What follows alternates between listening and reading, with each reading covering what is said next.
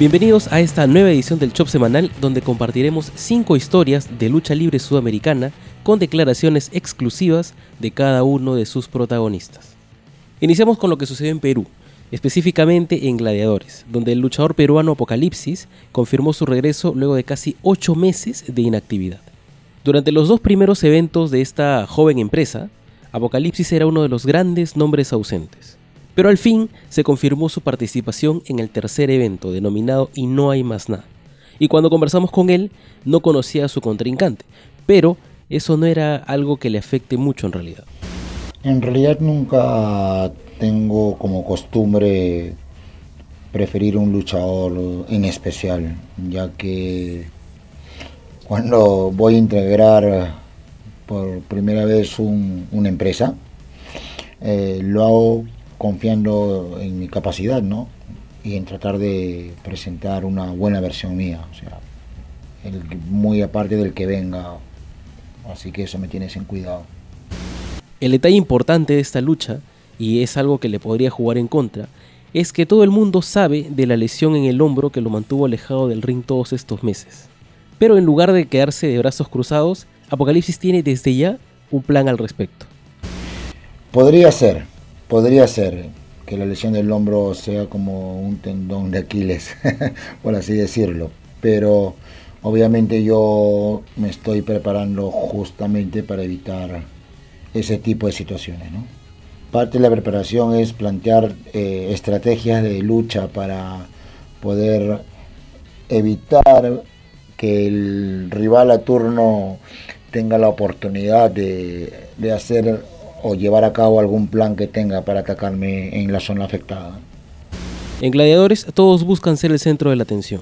Existen algunos luchadores que aseguran que es su show y otros indican que con ellos iniciará una nueva era. Sin embargo, la inclusión de Apocalipsis en esta empresa podría cambiar esos planes. Este es un mensaje a todo el roster de gladiadores. Es normal pues que cada luchador quiera ser la cereza del pastel, por así decirlo pero no hay mejor juez que el público. Ya ellos catalogarán quién es el mejor y quién no. Yo lo único que les puedo decir es que se les acabó el juego. Si querían lucha, lucha tendrán. Y yo no lo uso como eslogan, no lo hago realidad. Días previos al lanzamiento de este episodio, se confirmó que su contrincante será Franco Azurín, un luchador joven quien a pesar de su corta experiencia se ha ganado el aprecio del público por su calidad luchística, y que va a enfrentar la mayor prueba de su carrera cuando se enfrente a Apocalipsis, la máscara más valiosa del Perú. Sin abandonar gladiadores, pasamos a la historia de Pardo, luchador ecuatoriano, seis veces campeón crucero y actual campeón extremo de la empresa War de Ecuador.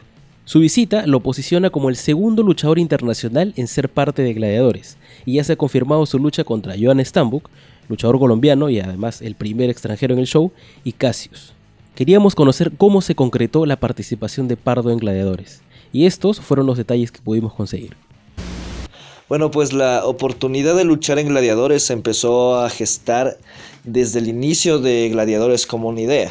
Yo estoy muy pendiente de la lucha libre peruana y de las oportunidades que pueden darse, porque considero que es un terreno muy rico en buenas oportunidades. Entonces me puse en contacto con la gente a cargo y afortunadamente les gusta mi trabajo y están pendientes de, lo que hago en Ecuador. Entonces me dan la oportunidad y el privilegio de ser el primer extranjero fuera de Joan Stambuk que puede competir en gladiadores. Y eso para mí es un honor y es una oportunidad que no pienso desaprovechar.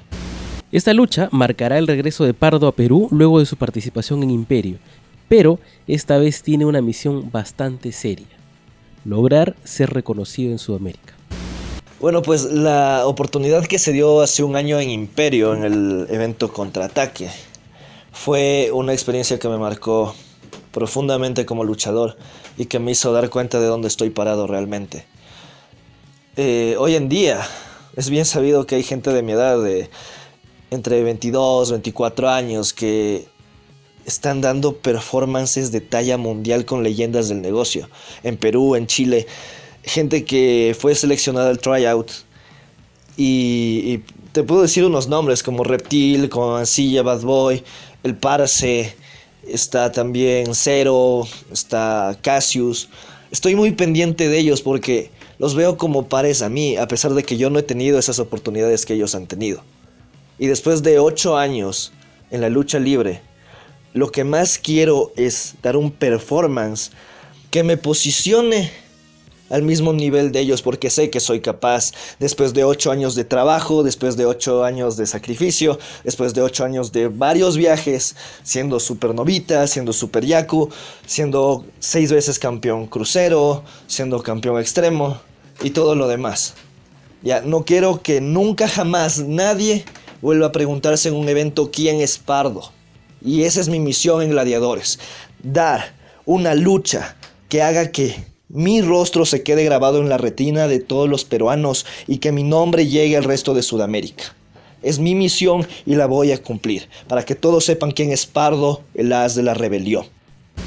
Cuando conversamos, aún no conocíamos a sus contrincantes, pero ahora que sabemos que Joan Stambok es uno de ellos, podemos estar seguros de que Pardo consiguió el adversario que quería. Pues yo quisiera enfrentarme con los miembros de This Lucha, con cada uno de ellos con el virrey porque representa lo opuesto a lo que yo soy. Con Reptil porque ha logrado mucho en la lucha libre en poco tiempo. Y creo que tengo mucho que probar contra alguien como él. Y pues a Mancilla lo conocí cuando teníamos 16 años y también creo que tengo mucho que probar contra alguien como él. Y obviamente Joan, el Parse y yo tenemos una rivalidad ya de algunos años. Y pues nunca está de más dejarle claro que sigo siendo mejor que él. Quiero ver cuánto he aprendido en Perú. También quiero ver cuánto he mejorado. Y esa lucha siempre va a ser una buena lucha. Porque yo sé que Joan es alguien que persigue sus sueños tan duro como yo lo hago. Y es alguien que lucha tan duro como yo lo hago. Entonces por eso él siempre va a ser mi rival predilecto en estas situaciones. Y de verdad espero encontrármelo el 16. Esta es una lucha muy importante para Pardo porque no solamente está compitiendo contra Joan Stambuk y Cassius, de hecho está compitiendo contra sí mismo, contra esa performance que dio hace un año y que busca superar para poderse hacer un espacio en la memoria del público peruano. Con esto pasamos a Chile, a un reencuentro esperado por muchos. Los Bastardos, un tag team conformado por Freddy y CJC, se ganaron rápidamente el aprecio del público durante el 2018 tenían un estilo bastante intenso, y aunque consiguieron ser triple campeones en su mejor momento, terminaron por separarse con mucho odio de por medio. El tiempo pasó y la empresa Lucha y Cultura hizo oficial una lucha que los reuniría, para enfrentarse al Tag Team Punta Diamante. Sin embargo, durante las semanas previas al encuentro, Freddy no mostraba intención alguna de participar en la lucha, lo cual mantenía a CJC en una etapa de intriga. Eh, la preparación fue bastante completa igual, ya que actualmente me encuentro entrenando en dos lugares diferentes, en Generación Lucha Libre de Chile y en Utopía UFL. Ahí prácticamente entreno de todo, de lleno con lo que es lucha y físico también. Y en todo momento entrenando pensando en que no iba a llegar, ya que tenía que ponerme en el peor de los casos. Y ya todos saben lo que pasó la última vez que nos vimos con Freddy. Fue una lucha bastante difícil, bastante violenta y todavía teníamos unos pequeños roces por ahí que todavía no, no habíamos logrado solucionar. Pero para felicidad de los fanáticos, Freddy terminó apareciendo en el encuentro, que había empezado como una lucha en desventaja. motivo lo explica a continuación. ¿Qué me motivó? ¿Sabes qué, loco? Me motivó, me motivaron las ganas de ir a repartir patas de raja, loco. La pulenta. Sinceramente, la única razón por la que yo me aparecí es porque no estaba haciendo ni una weá en ese rato, andaba cerca y tenía ganas de mandar patar la raja. En la lucha libre y en realidad en todo, un reencuentro siempre causa emociones en las partes involucradas. Y esta vez no fue la excepción. Eh, para serle sincero, realmente fue. Yo me sentí muy bien. Fue. Fue como volver al tiempo en que éramos amigos y luchábamos dentro fuera de Santiago. Las veces también que fuimos campeones, ver a la gente ahí con el cartel de los bastardos, la gente que siempre apoyó a los bastardos cuando nosotros habíamos recién partido. Fue un reencuentro bastante bonito. Así que mm, yo quedé con una, bueno, bajoneado por la derrota, pero fue una buena experiencia volver a reencontrarme con la gente que, que siempre estuvo ahí apoyándonos en las luchas. Por su parte, Freddy no comparte mucho este punto y hace una aclaración bastante dolorosa al respecto. La verdad es que yo hoy día no luché como los bastardos. Para mí esos cuentos pasados ya pasó. Yo hoy día me subí siendo Freddy, no siendo un bastardo. A propósito, el otro weón tampoco nunca ha sido un bastardo, weón. Hacia el final del encuentro, ambos luchadores pudieron estrechar manos brevemente. Y esto disparó las especulaciones de un posible retorno o que al menos hayan limado asperezas.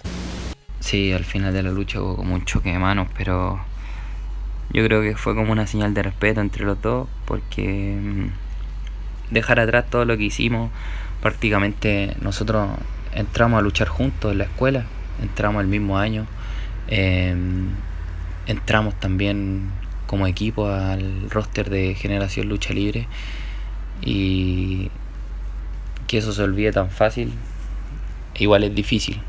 Entonces yo creo que fue más como una señal de, de respeto entre el uno y el otro.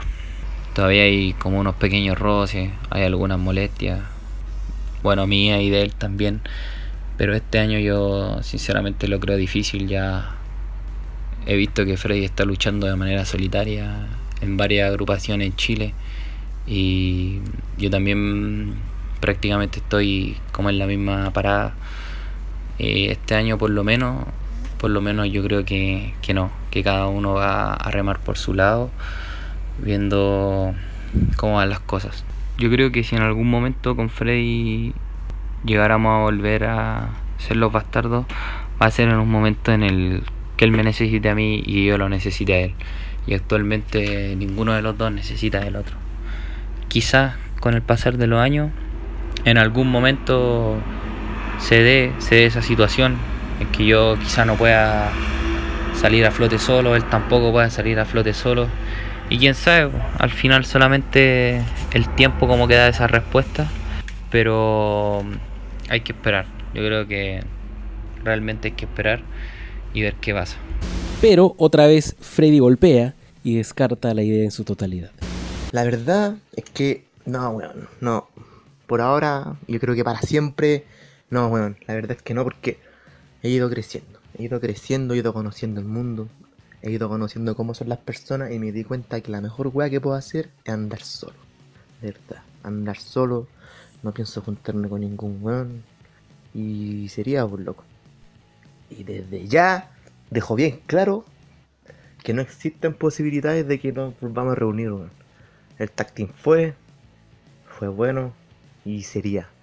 Pero de verdad te digo que no, no hay posibilidades, weón. Porque no pienso volver. Por ahora podemos asegurar que no habrá más bastardos en la lucha libre chilena. Cada uno de ellos busca su crecimiento individual. Una meta que es totalmente válida, pero su público siempre esperará a que sus caminos vuelvan a encontrarse.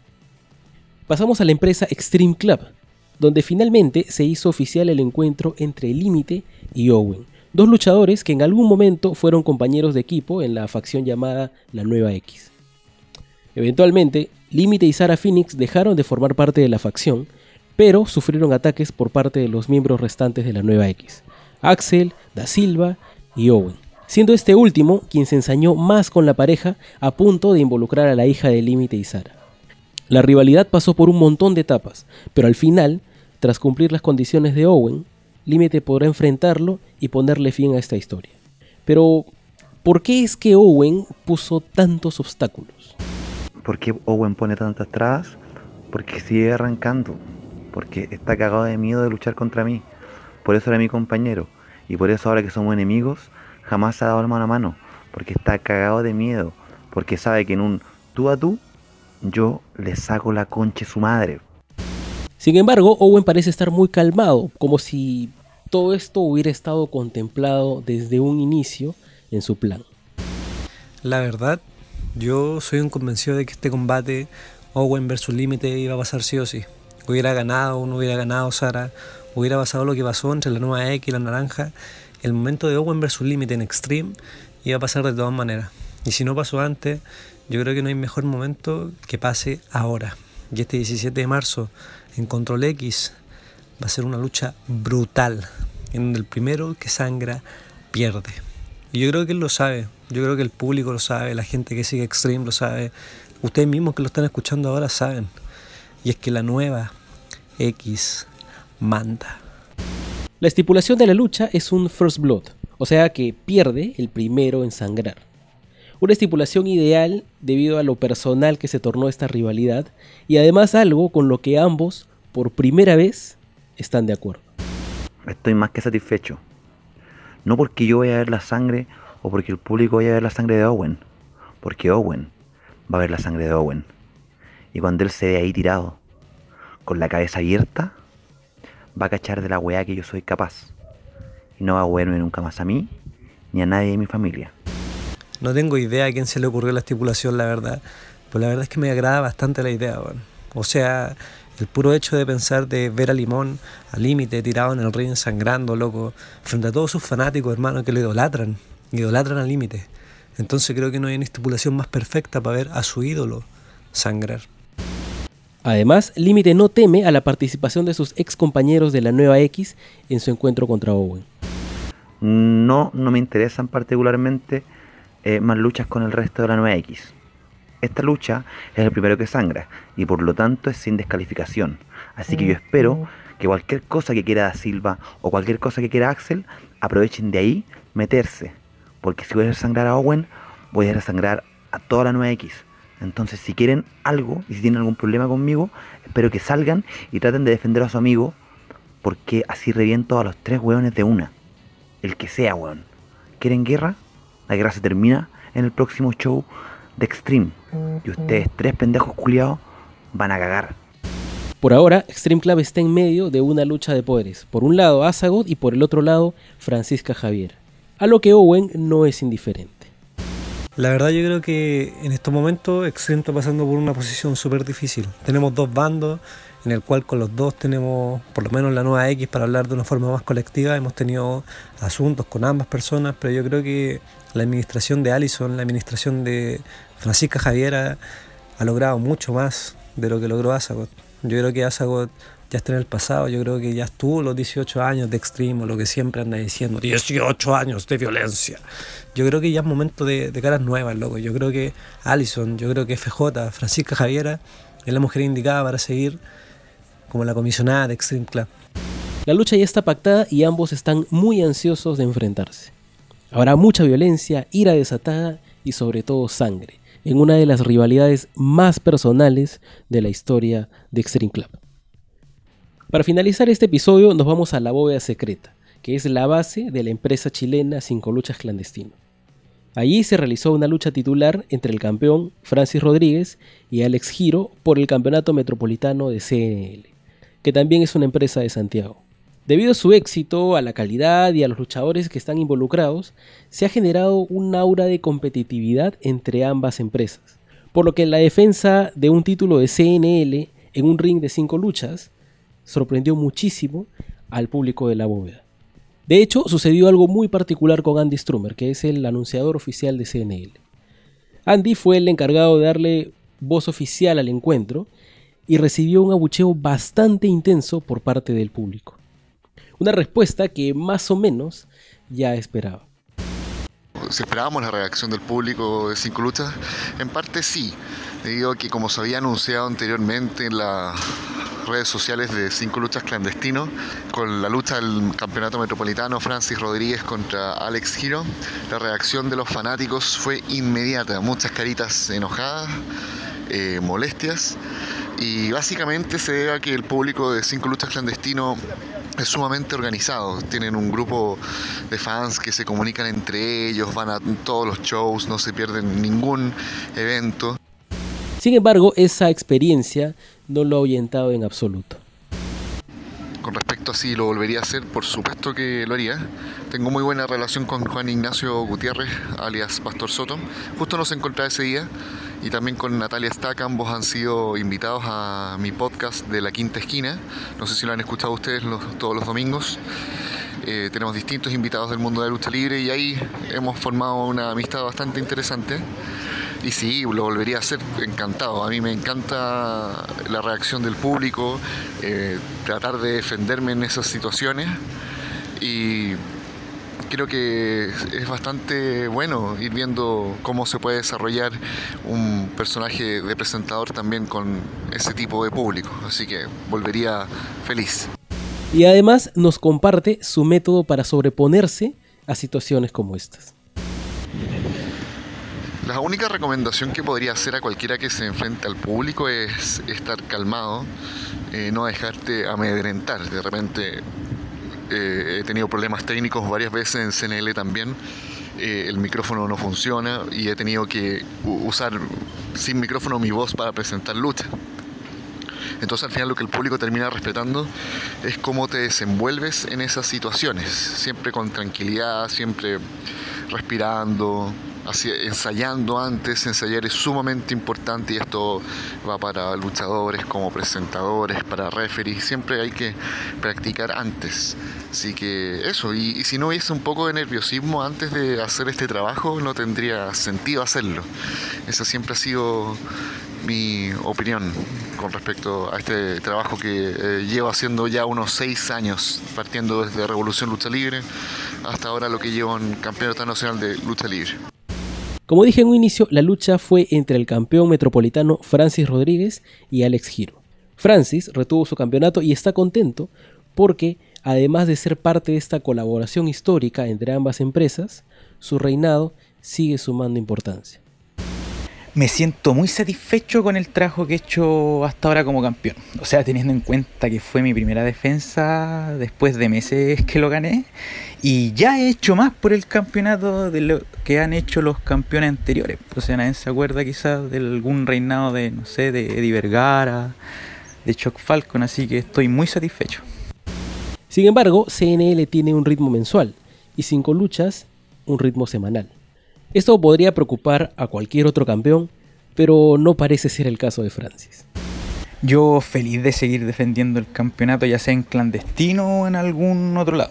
Quiero eh, ser el mejor campeón metropolitano y obviamente para eso tengo que luchar con los mejores y en los mejores RIM. Y qué mejor que clandestino para eso. En cuanto al rechazo del público de la bóveda, no le preocupa realmente.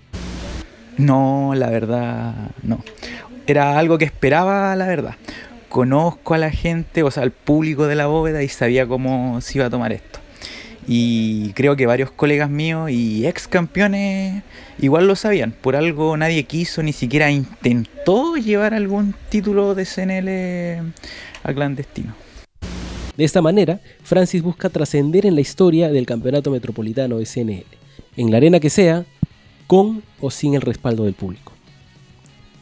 Y esto ha sido todo por esta edición. Muchísimas gracias a Apocalipsis, a Pardo, a Freddy, a CJC, a Límite, a Owen, a Andy y a Francis, quienes colaboraron en la realización de este episodio. Si quieren saber más de ellos, pueden seguirlos en sus redes sociales que están incluidas en la descripción del programa. Antes de terminar, me queda recordarte que si quieres escuchar más de nuestros programas, puedes buscarnos en Spotify y en todas las plataformas de podcasting que existen. Si quieres saber cómo escucharnos, visita mulletclub.pe slash escucha. Y de paso, puedes visitar el resto del contenido que tenemos, artículos, entrevistas y demás. Si quieres seguirnos en redes, siempre y cuando no se caigan, búscanos en Facebook, Twitter e Instagram como arroba mulletclubpe. Muchas gracias por llegar hasta aquí. Fui Gonzalo Rojas, nos encontramos en una próxima edición. Chao.